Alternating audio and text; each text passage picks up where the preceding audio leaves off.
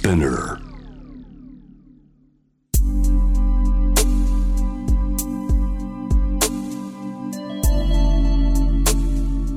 眠らない街六本木。高層ビルの一室に現れる深夜の保健室。重たいドアの向こう側。ここでは誰もが飾らない言葉で語り始める。心の声を聞き出す。特別な聴診器を持って迎えるのは酒と涙と哀愁をこよなく愛するイラストレーターの田中美咲。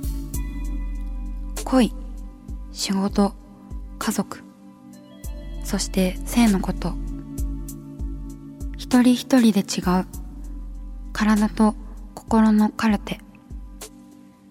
J-WAVE ミッドナイトチャイム。ようこそ深夜の保健室へ。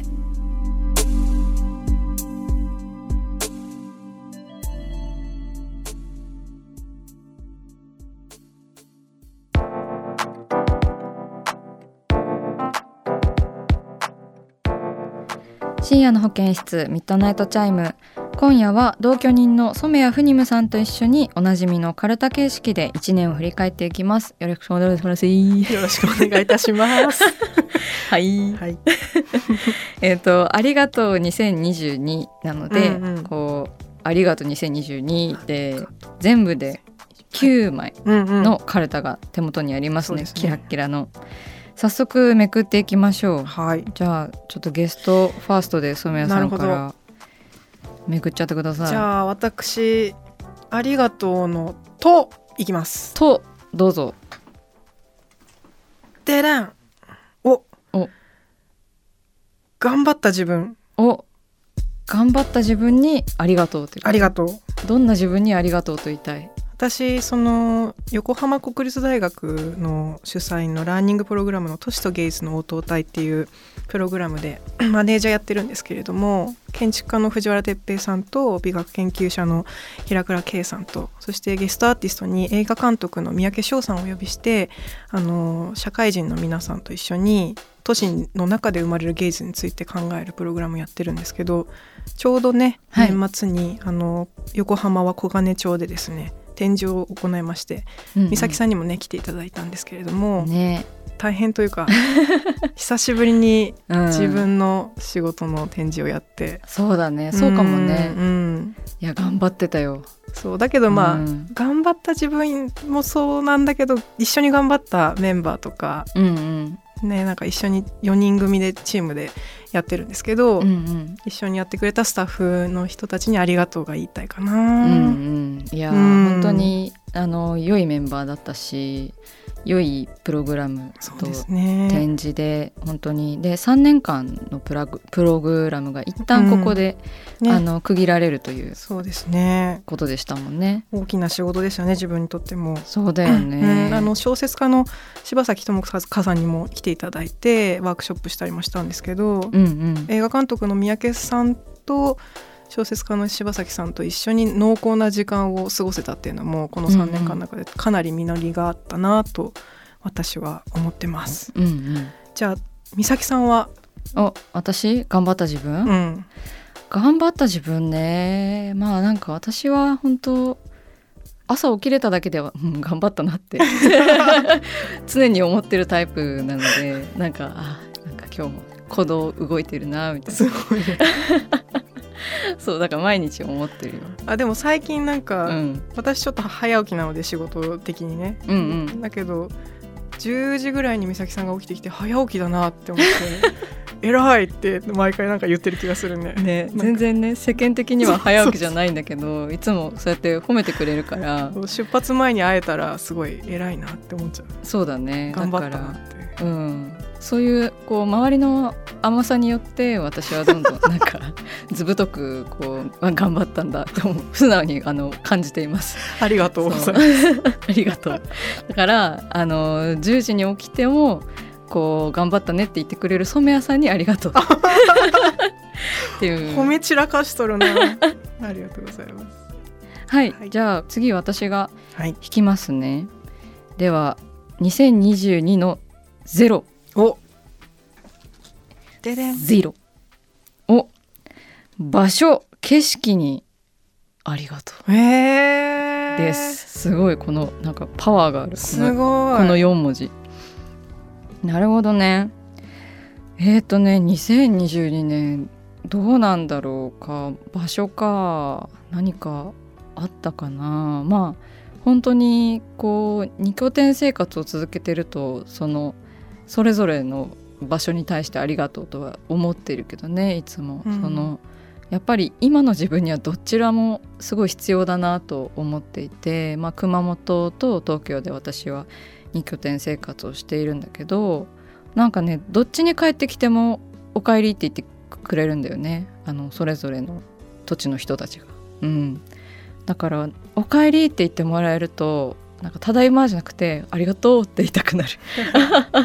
そのなんかやっぱりこう家族を自分でこう作っていっているような実感があってなんかその帰る家っていうのはたくさんあっていいんだなっていうふうに思いますね、うんだからあの続けられる限りは2拠点生活したいなって思っているんですけれどもなんか個人的にそのカルタ見た時に、うん。あの篠山紀信さんの人間関係で今回はい、あの女優の二村沙和さんとうんうん。美咲さんがね、一緒に出会った喫茶店で、うん。ハトでね撮影をしたっていうのもちょはいっと思い浮かんだりもしました。そうですね。今年はあのブルータスの連載ね、うん。人間関係にちょっと私出たんですよ。そうね篠山紀信さんに撮っていただいた。ねえ。すごいことだよね。ねえあのそんなことがあるんだ、本当にね。うん、でっかいカメラでさ、皆さんがねうん、出てきた。人間関係にあの二人が。ね。俳優やってる二村沙和さんと一緒にね。2人が最初に出会った喫茶店渋谷の喫茶店で、あのー撮っていただいた時もなんだろうしみじみするっていうか、うん。うんうん、でそれもなんか沙和ちゃんもその大阪から上京したてであの友達東京の友達が少ない時期だったみたいで、うん。なんかここから沙和ちゃんもスタートしたんだなっていう実感もあり、で我々もよく遊んでもらってるよね。そうだね、うん本当にコロナ禍以降一番支えてもらった友人の一人と言えるし、うんうん今年はねあの「あなたのブツがここに」っていううんうん NHK のドラマでもね大活躍をして、ね本当になんか大きいフェーズに入ったなっていうそうだね。なんか俳優業の中でもうん、なんか一つなんか進んだなって感じがうん、うん今。年はしましたね。ね、最近忙しくてね、なかなか会えないぐらい活躍してるってことだもんね。うんね、はい、そんなあの場所景色っていう感じでした。二村ありがとう。二村さんありがとう。じゃあ私がじゃあ次弾きたいと思います。ありがとうのうう本漫画ありがとう。ああ、これはあるんじゃない？あるんじゃない？えーっとね私あんまり漫画読まないんですけど今年実は最終巻までちゃんと読んだ漫画があって「アジン」「アジン」をうん。最後まで読みまして、なんかねたまたまだったんですけどずっと読みたかった漫画だったんだけど、なんか移動がなんかこう続いた時期に読むことがあって、もう一気読みしちゃったっていう漫画で。ハマってたうね。ん、で途中でもういても立ってもいられなくなって美咲さんに「恥読んでくれ」って言って「お願いだから一緒に話をしてくれ」って言って、はい、おすすめされましてそうそうそう読みましたよ。すごい面白かったね。本当になんかこの時期にみたいな感じですけど、うんうん面白かった漫画として味があるかな、うんうん。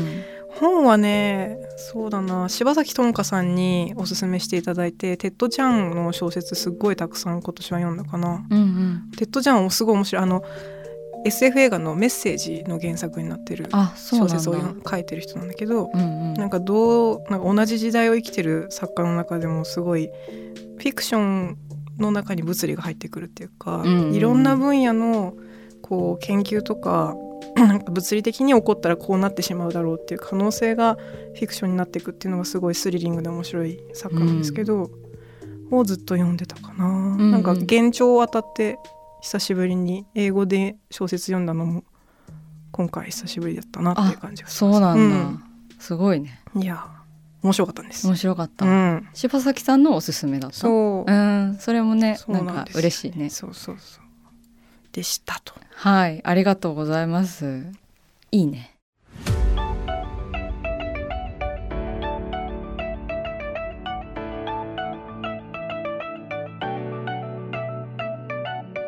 さあ始まりました。田中美咲の六畳一間。大勢の目に触れたものから人知れずこっそり楽しまれたものまで。イラストレーター田中美咲の作品を作者自ら紹介しますこのコーナーはいつもスタッフの方と一緒なんですけれども、今回は染谷さんにはい、お付き合いいただきます。よろしくお願いします。では美咲さん今夜のテーマは？来てくれてありがとよー。うでございます。はい。もうあの12月11日にねうん。浦和パルコで開催された番組初の公開収録吉澤佳代子さんをお迎えして行われましたんですけれどもあの今年を振り返る中でねやっぱりこれにはね。触れ,、触れざるを得ないというか、うん大きなイベントですよね。ねすっごい嬉しかったし、私も。であの参加してくれたリスナーの方からメッセージが届いているのでこのね公開収録に来てくださった方たちですね、うん。紹介していきましょう、えーラジオネームメトロノームさん。男性埼玉県の方です。あ地元の方かもしれない。ね。僕は地元が浦和なのでパルコにあったポスターを見て公開収録を知ったのですがこんな身近な場所で JWEB の収録を見れるだなんて本当に夢のようでした、うん。とのことですありがとうございます。メトロノームさん。ねあのー地元が浦和ということで、うん。やっぱりねあの浦和めっちゃ来やすいからね。私、はい。吉沢さんも美咲さんも埼玉出身？そうなんですよ。そうですよね。そうそう。だからなんか浦和パルコでイベントできるってうん。本当にちょっと感慨深かったっていう確かにね。なんか久しぶりにでも浦和パルコに行ってあこんなに大きかったんだっていうか何でもあんじゃんみたいな。あとはなんかこう結構埼玉県にこう多くあの入っているうん。スーパーがあるんだけど、へえ八百港って名前なんだけど。知らないや。そう。あの、うん。八百港がね浦和パルコに入ってたんですよ。そう。私そうそうし、うん。知らなくて。私うん。が多分通ってた頃は八百港入ってなくて吉澤さんと一緒に「八百港入ってんじゃん」っていう話。地元トークに。そうそう地元トークに花が咲きましたうん。いいね。メトロノームさんともねちょっと八百港の話したかったな。って思いますけれども。ありがとうございます。来ていただいて。じゃあ続いて。はい、えーラジオネームリミテッドさん。男性茨城県の方です。吉沢さんにプレゼントされていたサントの人形がとても印象的でした。濃密な1時間で勢いで見に行ってよかったです。というはい、メッセージですね。ありがとうございまありすがとうございます。勢いで茨城県から。本当だね。ね嬉しい。ありがとうございます。そうあの公開収録ではねまあ先週もちょっと公開収録の様子が放送されていると思うんですけれども、あのプレゼント交換をねしたんですよ、うんうんうん。クリスマスも近いということで。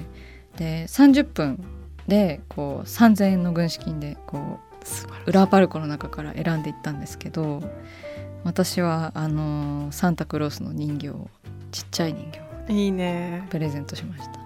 手を押すと「ジングルベルジングルベル ジングルベル」みたいなああいうあの歌が鳴ります。いいね。かよこまんあかよこまんって言っちゃった。吉沢さんのことを私は 裏でかかよこまんって呼んでるからかよこまんって言ったんですけどかやこまん。かよこまんあのキャラクターものというかねお人形さん大好きだから、うんうん。いいですね。そうそう。なんか吉沢さんの枕元にあったらいいなうなんん。ていう想像をしながら、素敵だね。あの買いました。美咲さんは何をもらったんですか？私はあのクレンジングをいただききまして、吉澤さんはなんか洗顔にこだわってらっしゃるっていう話をしてて。そうそうそうで私今日すごくコスプレしてるから濃いメイクを。真っ黒い口紅つけてるからね今。はい真っ黒い口紅をつけているので。あ吉澤さんもしかしてこのことを。真っ黒い口紅つけることを？予測してたのかな？予感してた？やばいな。って思いました。だからね。今宵はあの吉澤さんにいただいたクレンジングでこの黒い口紅を落としたいなって 思います。はい。ねリミテッドさんも来てくださってありがとうございました。ではもう一枚読んでいきます。ラジオネーム窓の月さん女性埼玉県の方です。ファイト一筆のコーナーでそれぞれのお悩みを聞いてみんないろいろなことを考えながら時には悩みながらそれでも毎日頑張って生きているのだなと心がジーンとしました。とのことでありがとうございます。ねそうそう。あの実際にこう現場にというかあの公開収録に見に来てくださっているリスナーの方のお悩みを直接聞いたんですよね、まあ、事前にメッセージは頂いてたんですけどだからねあのお悩みを送ってくださっている方があの目の前にいるっていう感じ、うん、そうだね。だからお悩みがこうより切実に感じるっていうか、うん、ちょっとだけリスナーさんにもマイクをお渡しして、うん、あのこれどういうニュアンスなんですか？みたいな細かいことも、ね、そうそう聞けてそれねすごいあの嬉しかったですよ。あのやっぱりなんかお悩み相談ってあのなんかなるべくね一方的なものにならないように私も心がけてはいるんですけれどもなんかちょっと声を聞くだけでも全然こう伝わり方が変わるなと思ってそのお悩みのメッセージがねだから窓の月さんもそういうことをねあの思ってくれたんじゃないかなって思いますね。なんか収録終わって帰ってきた時に一番最初に言ってくれたのが、もうリスナーさんたちと一緒におしゃべりできて本当に嬉しかったしこんなこと言われたんだよっていうのを美咲さんから聞いて、うんうん、ああ嬉しかったんだなって聞いてました。うね、うん、うんうん毎朝聞いてくれてるんだってって、うん、そうそう報告してくれたよね。うん、なんか差し入れをねくださったリスナーの方とかもいて、うん、その方はあの毎朝聞いてくださるって言ってたりとか。へえみたいな。人の生活にこう、ね、私のラジオがあるんだなって思うとなんかすごいジーンときますよね。うん、うんうん。しかもラジオ収録中にはあれですね。かよこまんと2人で洋梨を久しぶりに歌ったりとか。そうなのよ。あったんですね。あったね。いやあと残ってるもそうだね。吉田さんが歌ってくれてすごいね。よかった。いいな いやすごかったよ。生で聞きたかったなうんね。来れたらよかったけどね。そう皆さんも。そうかいいな。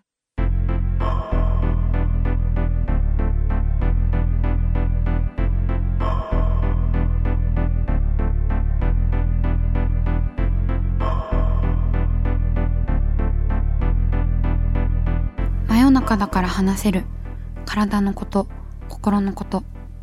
J-WAVE ミッドナイトチャイム。公式サイトとインスタグラムは24時間オープンしています。あなたの悩み番組へのメッセージお寄せください。来週もイラストレーターの田中美咲が深夜の保健室でお待ちしています。キャリコン編集長通信仕事と人生の話をゆるゆるとパワードバイミモレ。このポッドキャストではミモレ編集長の河原咲子が時には一人で時にはゲストをお招きしキャリアコンサルタントの資格を生かして仕事と人生そして職業キャリアだけじゃないライフキャリアの話を誰にでも分かりやすくゆるゆるとお話します。毎週金曜日に新しいエピソードを配信中です。ぜひ一度聞いてみてください。